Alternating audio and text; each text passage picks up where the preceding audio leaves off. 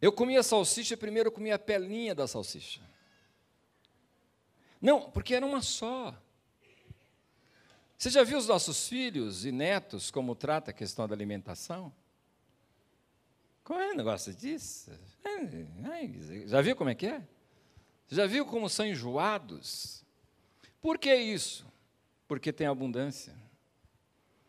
Manda para Cuba, manda lá para Biafra, para Etiópia, os nossos filhos, você vai ver como eles vão aprender a comer e valorizar o alimento. O problema nosso é a abundância. E quando nós temos a abundância, nós depreciamos, não valorizamos como convém. Assim acontece biblicamente. Um texto como esse, que diz que nós somos mais que vencedores, como sempre estamos falando isso, nós falamos sem a avaliação devida, sem o respeito devido, sem a reverência devida, sem a meditação devida. Falamos, eu já comentei isso, às vezes nós olhamos a situação difícil do mundo e aí nós falamos, ah, Jesus está voltando. Meu querido, você deveria estar falando isso e ficar arrepiado. Concorda comigo, irmão? Você deveria, quando você falar Jesus está voltando, você deveria estar falando arrepiado, tremendo. A gente fala como se fosse a coisa normal, corriqueira. É que Jesus está voltando, como se fosse algo. Essa é a nossa inclinação para vulgarizar aquilo que é sublime. Aqui está um texto sublime.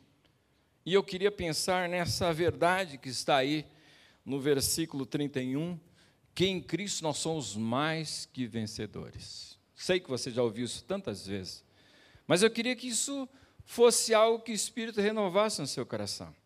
Esse fato que em Cristo você é mais que vencedor. Em Cristo, não em você. Naquilo que Ele fez por você. Naquilo que Ele realizou na cruz por você não é você por você, é nele. É nele. Porque naturalmente nós em nós nós somos pecadores falidos e perdidos. Nós já perdemos. Somos derrotados. A possibilidade de você ser um vencedor é em Cristo. É na comunhão com ele, no relacionamento com ele. É ele no seu coração e você no coração dele. Só repetindo isso de novo. Jesus, o nosso coração, isso deveria ser a coisa mais natural e normal. Porque Ele é tudo de bom, amém ou não? Amém ou não? Ele é tudo de bom. Tudo que nós precisamos está nele. Então, tê-lo no coração, amados, isso deveria ser a coisa mais natural. E aí a gente vê a perversidade, como o coração humano é complicado. De você saber o que Jesus fez por você, de você saber que Ele morreu por você, que Ele derramou sangue por você, de você ouvir tantas vezes que Ele fez isso por você e para você, para te salvar, Ele venceu a morte para você. Não há algo mais glorioso que isso. E tanta gente vai ouvir isso dominicalmente, inclusive ser gente de igreja, gente que participa de igreja, gente que está no nosso meio e nunca vai tomar uma posição de receber Jesus como Senhor e Salvador. Acredita nisso? Que absurdo! Pois é, isso vai acontecer. Por isso que eu tenho que avaliar no meu coração e você avaliar o seu. Você já recebeu Jesus como Senhor e Salvador?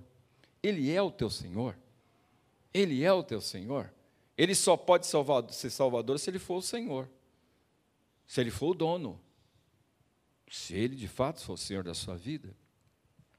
Tê-lo no coração, isso é a coisa mais normal, mas você no coração dele aí é outra coisa. Concorda comigo? A dimensão é muito maior. Ele no coração, ele tem tudo de bom, mas o que você tem? Para que você estivesse em Cristo, no coração do Senhor.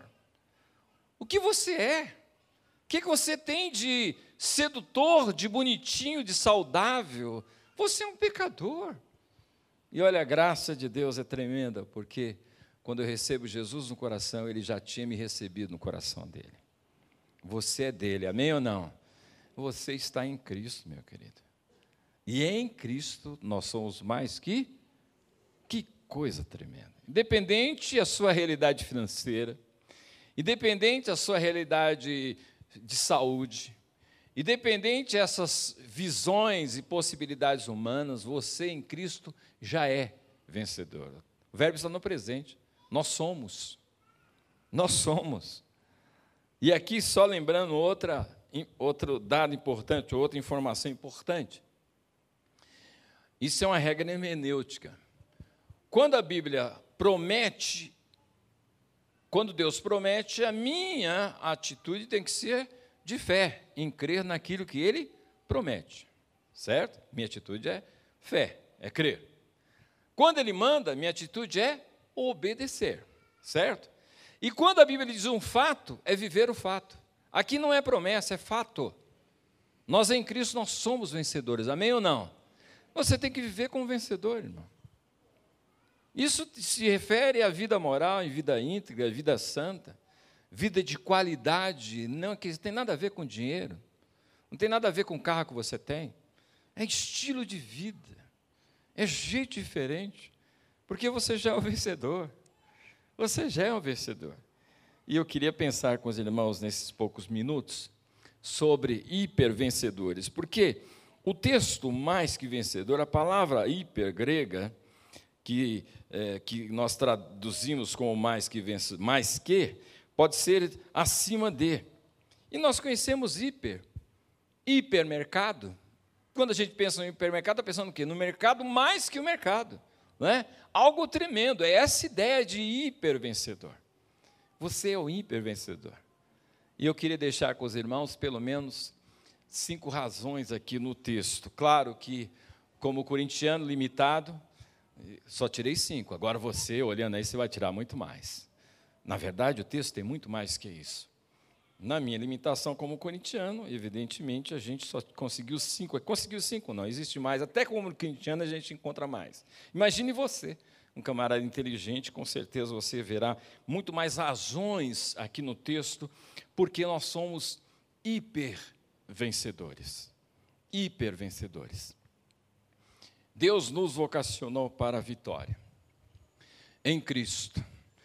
Deus nem te chamou para você pagar mico para você passar vergonha. Você passa vergonha por opção. Isso é a coisa mais triste que existe. É quando você escolhe não obedecer, quando você escolhe ah, não se submeter, quando você escolhe viver em você e não em Cristo. Quando você resolve depender dele, com certeza, Deus é o Deus que há de dar a vitória. Amém ou não? Quem é pai aqui, levante a mão.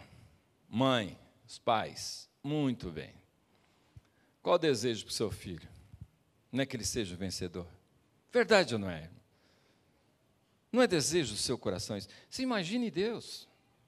Você acha que Deus se agrada em ver os filhos pagando mico? Paga mico por opção, por não obedecê-lo, por não ouvi-lo, por querer fazer a carreira solo, por não fazer a lição de casa, por opção.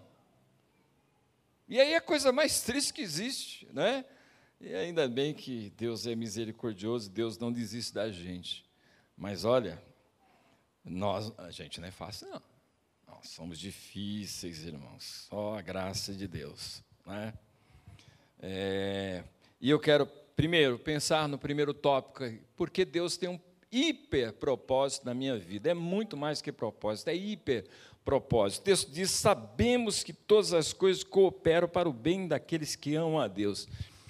Você crê nisso, amém ou não? A pergunta é: você vive isso?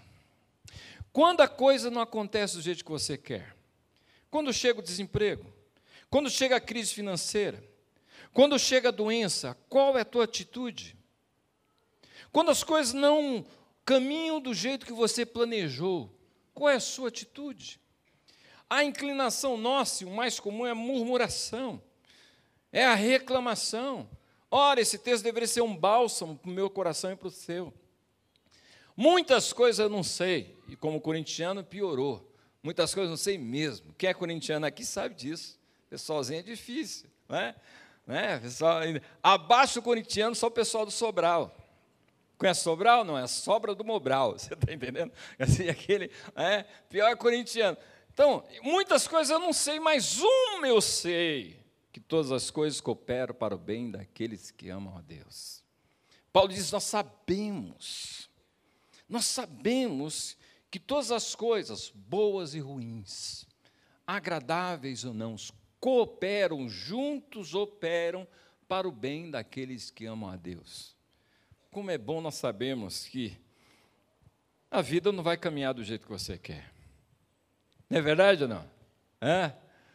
Você já pensou, você tirou as férias aí, né? resolveu passear em Minas Gerais. Nossa, vou para Minas. Pois é, teve dilúvio lá. Literalmente dilúvio.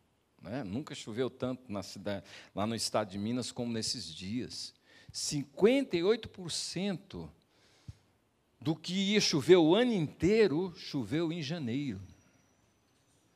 Coisa assim tremenda, irmãos. Devemos orar pelos nossos irmãos lá e pelas pessoas lá de Minas Gerais. A verdade é, irmão, você já pensou, você planeja um, um, um passeio, planeja uma, umas férias e as coisas no caminho, e a vida é assim.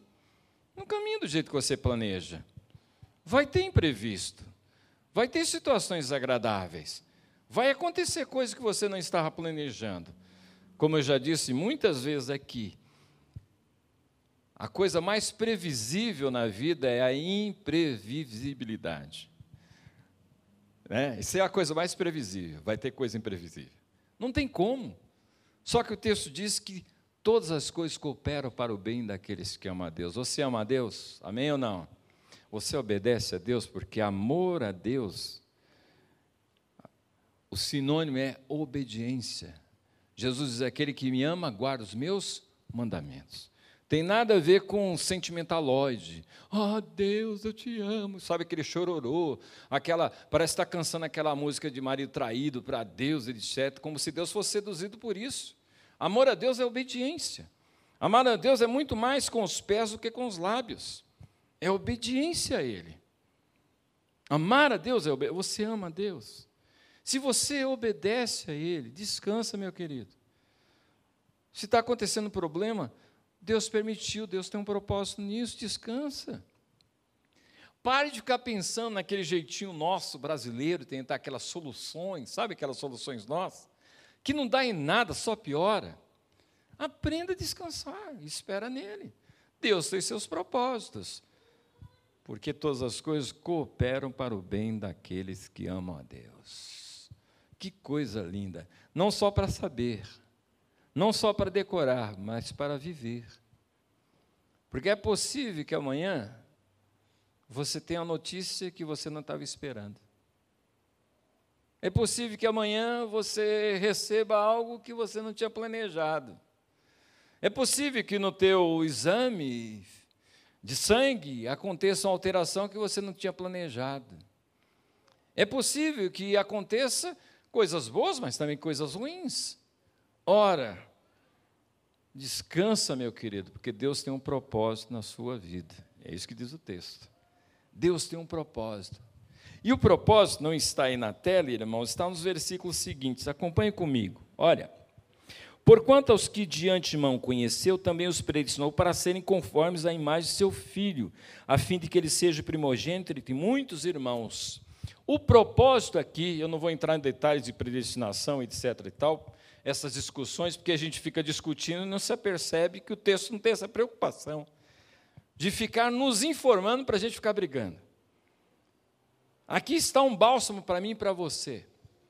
Deus usa circunstâncias boas e ruins para lapidar.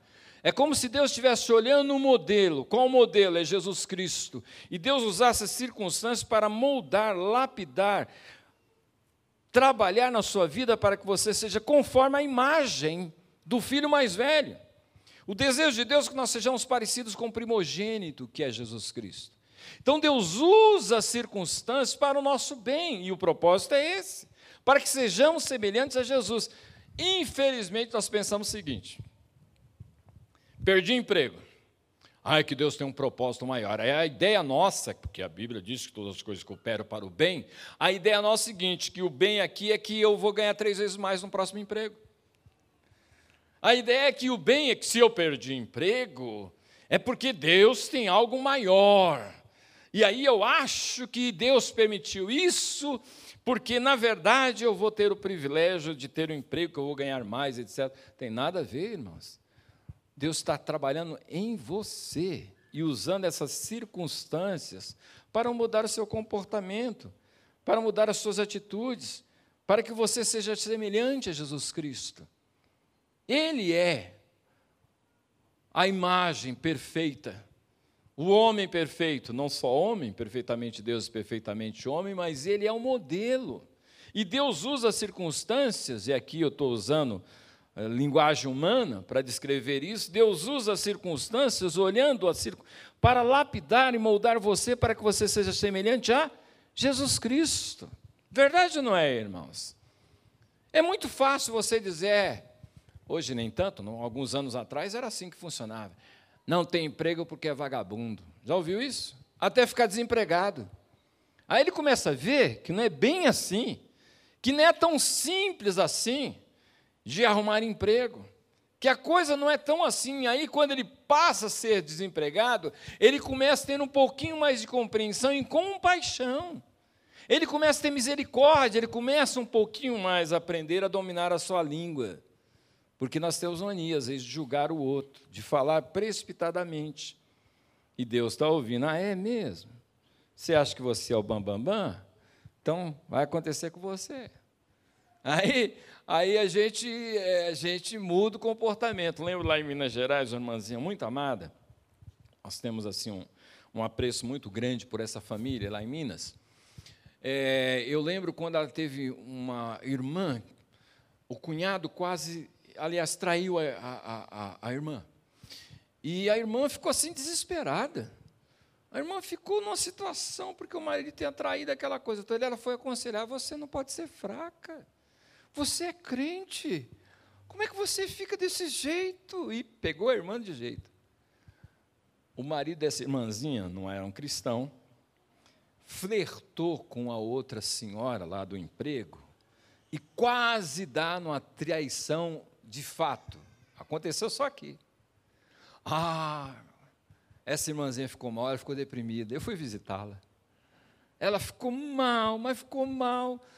E aí ela disse assim: Pastor, eu falei da minha irmã, e agora, vendo como eu passe, o que aconteceu comigo, eu comecei a compreender a dor dela. Eu lembro que ela falou: vou pegar aquela mulher na esquina, vou dar um couro nela. E não é, pastor, que eu também fiquei com vontade de fazer isso. Interessante, irmãos, que como é fácil julgar o outro, até estar na pele do outro. Toma cuidado com o seu juízo, não seja precipitado. Não faça avaliações precipitadas, Deus está ouvindo. E Deus vai te corrigir para você aprender a dominar a sua língua. Aí, amados, Deus usa circunstâncias para que nós sejamos semelhantes a Jesus, para que nós sejamos parecidos com o Senhor. Situações agradáveis, situações desagradáveis, todas as coisas cooperam para o bem daqueles que amam a Deus, daqueles que são chamados segundo o seu propósito, e o propósito está aí. Existe coisa mais gloriosa que essa? De você ser parecido com Jesus? De você reproduzir as atitudes de Jesus no dia a dia? De você ter compaixão e não simplesmente palavras de juízo, de palavras que não edificam? De você compreender e amar o outro? De você se doar pelo outro em troca de nada, porque nós somos egoístas, nós somos. É, pensamos em nós mesmos até quando fazemos alguma coisa para o outro, pensamos em nós como nós seremos beneficiados abençoando o outro. É Jesus quem muda o nosso coração, é Jesus quem muda a nossa vida, é Deus que usa as circunstâncias para que sejamos semelhantes a Jesus Cristo, para que sejamos parecidos com, com Ele. Amém, amados? Deus tem um hiper propósito na sua vida. Olha para o teu irmão e diga assim: Deus tem um hiper propósito na sua vida. É muito mais que propósito, irmão. É algo tremendo. Entende bem, irmãos? Não é só saber disso. Às vezes a gente cita para o outro. O outro está passando dificuldade, é irmão. texto bíblico diz assim: sabemos, tudo bem, mas e na sua vida? Você crê nisso? Quando as coisas não caminham do jeito que você quer, quando acontecem imprevistos, e aí? E aí? Você crê nisso?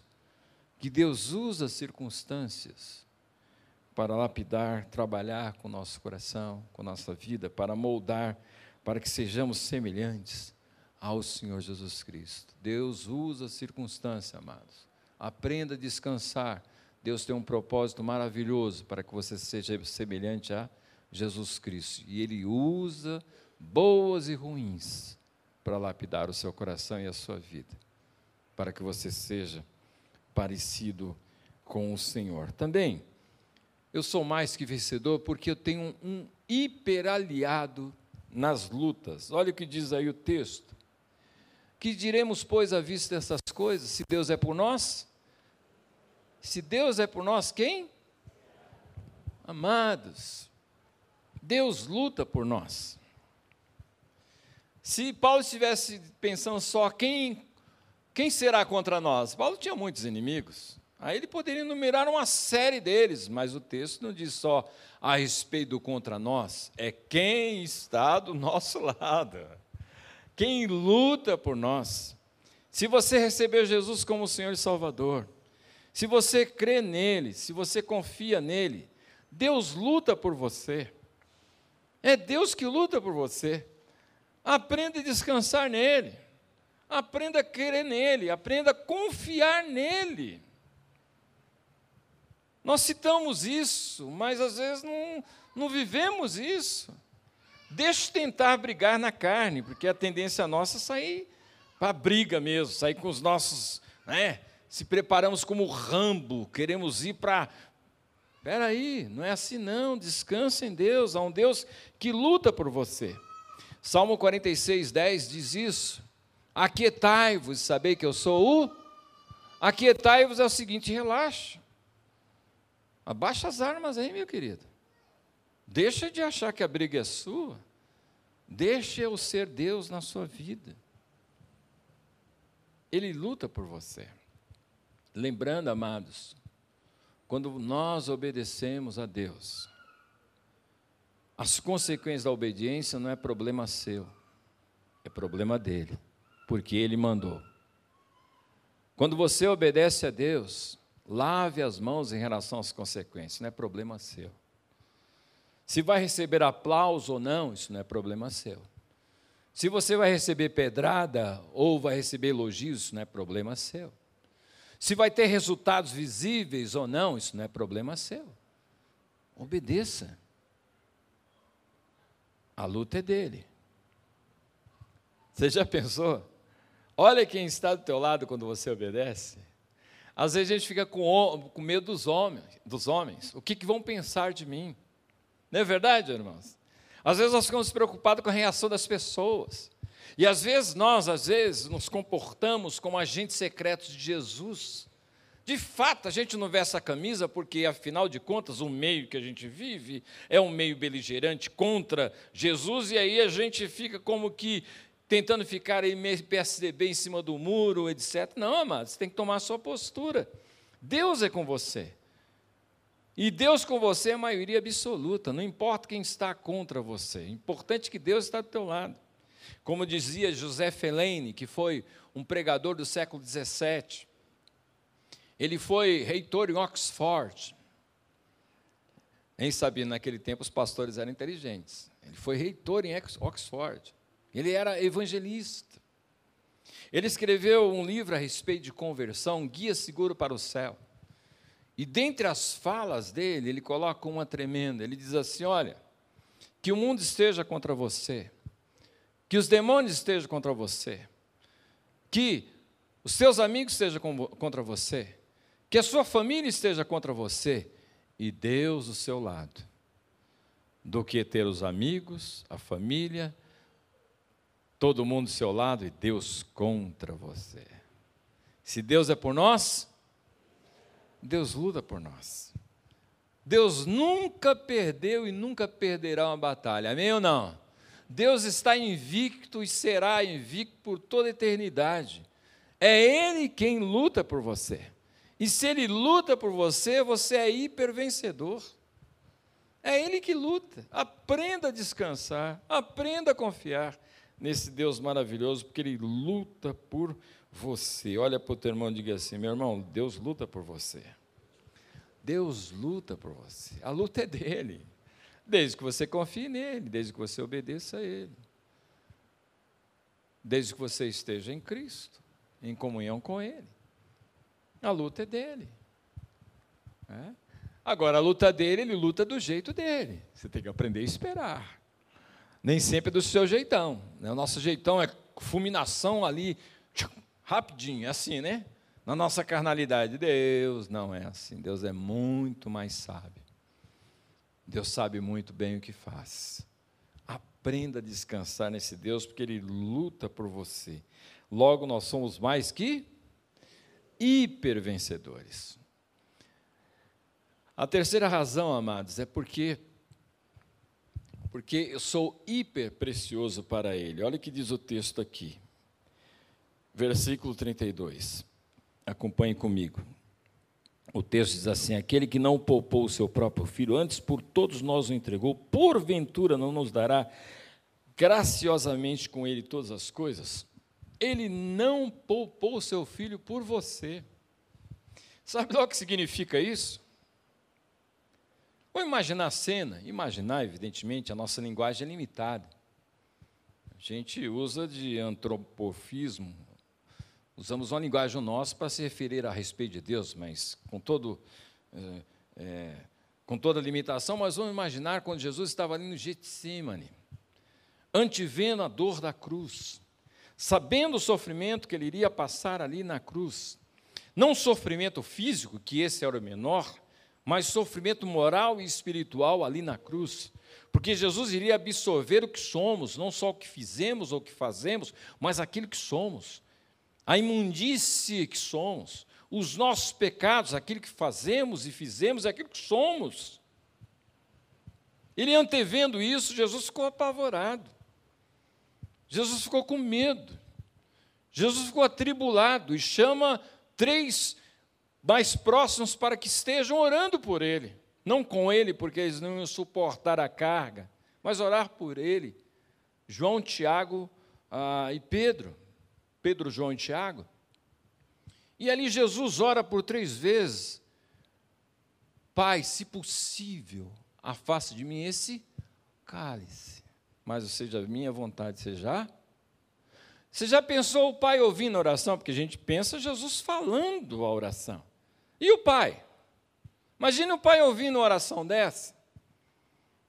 Se possível, afaste de mim esse cálice. O pai está ouvindo a oração. E o pai olhou para a oração e ouviu a oração. E viu a dor do coração do filho. E viu como o filho estava abatido, temeroso. O filho estava em pânico, fazendo aquela oração. E as orações mais puras que nós fazemos é em momento de angústia porque em momento de facilidade você usa verbos, palavras para impressionar. No momento de angústia, a oração é purificada. Aqui é a oração de Jesus, porque não houve impureza nenhuma na oração de Jesus. Imagine essa oração, o pai ouvindo essa oração. E o pai ouviu aquela oração, mas olhou do outro lado e viu a multidão. Aliás, o pai ouviu aquela oração e o pai olhou para você olhou para você, olhou para você, olhou para mim, olhou para você, e ele não poupou o seu próprio filho. Sabe o que significa isso? Jesus fez aquela oração. Jesus não estava teatralizando a oração. Jesus estava representando, Jesus estava falando do profundo da sua alma. Se possível, afaste de mim esse cálice. E o pai lá de cima falou: É possível. É possível, mas eu não vou afastar. Eu não vou te poupar, porque estava olhando para você. Estava olhando para você. Estava olhando para mim. Ele não poupou o seu próprio filho. Ora, você é precioso para ele. É mais que vencedor? Não é por causa de virtude sua, habilidade, porque às vezes tem arrogância, orgulho, né? às vezes andando nariz empinado, achamos que somos melhores, maiores, porque nós temos uma condição financeira, porque moramos num bairro assim, etc. Então nós achamos tal, todo pomposo. Meu amado, você diante de Deus é um mané como qualquer um. Eu tenho dito para os nossos queridos que todos somos corintianos. A Bíblia diz que somos, todos somos pecadores, acabou. Todo mundo é. Todo mundo é mané. Essa poposidade de postura, de achar superioridade, minha querida, isso tem nenhum valor. A benção saber que você é amado de Deus e para Ele você é precioso. Nós temos categorias no mundo: inteligentes, capazes, ricos, pobres, etc. Isso são categorias mundanas, que em si não tem valor nenhum, porque para Deus todos somos iguais. Não existe pódio de primeiro lugar, segundo lugar, terceiro lugar, isso não existe. Isso não existe. Somos todos iguais. E fomos comprados pelo preço de sangue. E a quantidade do sangue que foi derramado por Paulo, Pedro, João, foi derramado por você. Ele não poupou seu próprio filho por sua causa. Você é mais que vencedor, amém ou não? Porque você é precioso, meu querido. Você custou e custa caro. Né? Você custou muito caro. Não há nada mais precioso para Deus que o sangue do filho. E foi o sangue do filho que te comprou. Foi o sangue do filho que te comprou. Você é dele. Ora, você é hiper vencedor porque você é precioso para ele. Não pense que sua vida está jogada ao acaso, que você fica dependente de favores humanos, de decretos de governo. Às vezes, eu tanto tolice de gente que toma postura ideológica brigando. Meu querido, tua vida é muito além disso. A tua guerra é muito além disso. Você está para baixo, você está indo muito rasteiro. Nossa luta é contra principados e potestades. Nossa luta é muito além do que luta com ah, um político, etc. E tal. Né? Querido, quando Nero foi imperador, os cristãos foram vencedores. Quando Hitler foi ditador e quase dominou esse mundo, os cristãos foram vencedores. Então, independente de quem está lá ou não está, não muda nada. Em Cristo nós somos mais que vencedores. Amém ou não? Você é precioso. Se veja assim. Você é precioso. Você custou muito caro. Isso não tem que ter produzir no seu coração orgulho, pelo contrário, tem que produzir no seu coração muita humildade. Que de precioso você tem? É Deus que te ama profundamente. Você é precioso para Ele. Ele não poupou seu próprio filho por você. Por você. Por isso, você é hiper vencedor nele. Amém ou não? Não em você. Em você não. Nele. Nele. Em comunhão com Ele. Dependendo dele. Obedecendo a Ele amando com os pés, não simplesmente com os lábios, amando, obedecendo, você sempre será mais que vencedor. Deus tem um propósito na sua vida, Deus luta por você e você é precioso para Ele. Precioso para Ele. Amém, amados? Vamos abaixar nossa cabeça, vamos orar.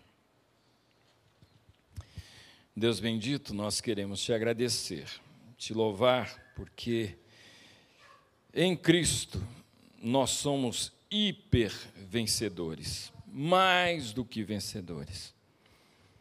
Louvado seja o teu nome, porque o Senhor tem um propósito na nossa vida. O Senhor permite situações adversas, difíceis, provações, para lapidar, moldar a nossa vida para que sejamos semelhantes ao Senhor. Que o Senhor encontre, encontre em nós corações dóceis, que saibam esperar, que saibam aquietar-se em meio às provações, às dificuldades, descansando o coração num Deus que tem seus propósitos. esse propósito acima de todos, um hiper propósito, que é lapidar, moldar a nossa vida para que sejamos semelhantes ao Senhor.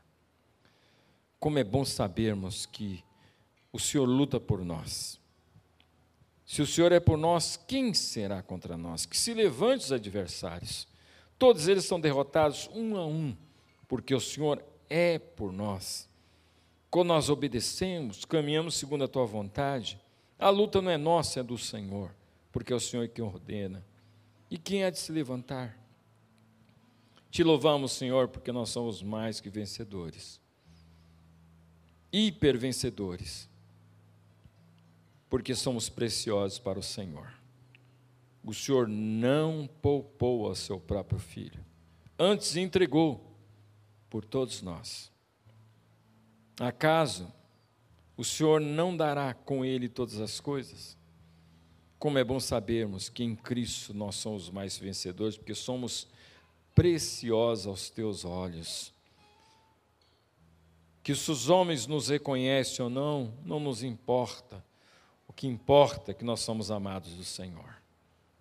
Abençoa cada um dos meus irmãos, que nessa renovação de aliança com o Senhor, essa verdade venha se calar, venha se marcar profundamente nosso coração, que em Cristo nós somos hipervencedores. Em nome de Jesus nós oramos, agradecidos, Senhor. Amém.